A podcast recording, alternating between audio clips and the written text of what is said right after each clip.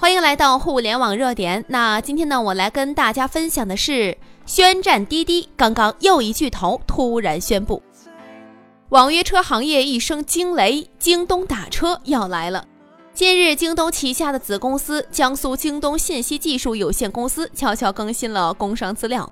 此前经营范围为道路普通、货物运输等，在八月二十九号更新了经营范围，新增加了网络预约、出租车经营等业务。这意味着京东即将进军网约车行业。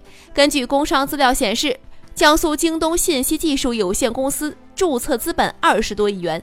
注册地位于京东 CEO 刘强东的家乡江苏宿迁，同时在山东、陕西、湖北、辽宁、黑龙江、广东、福建、湖南、浙江、江苏、重庆、四川等地拥有分支机构多达二百九十八家。是的，你没有看错哦，京东打车不仅仅来了，而且来势汹汹，极有可能遍布全国之势。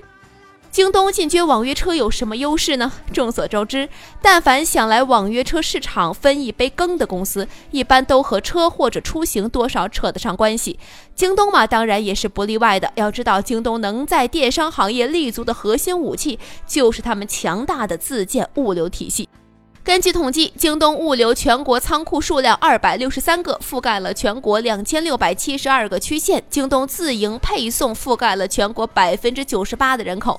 令人感慨的是，在江浙沪等发达地区，四通一达只配送到乡镇，村民平均需要赶路五公里去取快递。然而，京东是农村唯一送货上门的物流公司。另外呢，即使在竞争最为激烈的北上广深，京东物流的实力也是丝毫不逊于其他公司的。更可怕的是，刘强东的物流不是一般的物流啊，而是一种互联网加物流，乃至是人工智能加物流。想必很多人都听说过京东的送货无人机和小区无人快递车，实际上，京东还有重型的无人驾驶卡车。科学家扫描的未来网约车情景，都是乘客在家通过 APP 完成下单，走到楼下的时候，无人驾驶汽车已经安静地等在路边了，等候着乘客坐上车之后，车子自动启动，然后安全到达。如果这一幕实现的话，拥有先进无人驾驶技术的京东，无疑又是抢占了先机呀。同时，拥有如此能力的京东物流，如今只是用来送货，显然没有完全发挥他们强大的功能。有专业人士分析，京东拥有强大的物流系统。根据其目前的物流的车辆资源，京东的网约车业务应该是除了送货之外，还有就是送人、搬家等等服务，将做到车货人相匹配的信息平台。今天，刘强东和他的京东物流瞄准网约车打响的这一枪，无疑让出行更加的前沿、更加的高效、更加的安全。是的，真的要来了！谁也没有想到，致力于电商的京东会突然来这么一招。毫无疑问，未来伴随着京东打车的入市，那么原本平静的网约车市场将会再次掀起风浪。这对于几乎垄断了网约车市场的滴滴来说，这无疑是晴天霹雳的。要知道，近年来随着滴滴的不断发展和壮大，几乎已经做到了一家独大的市场垄断格局。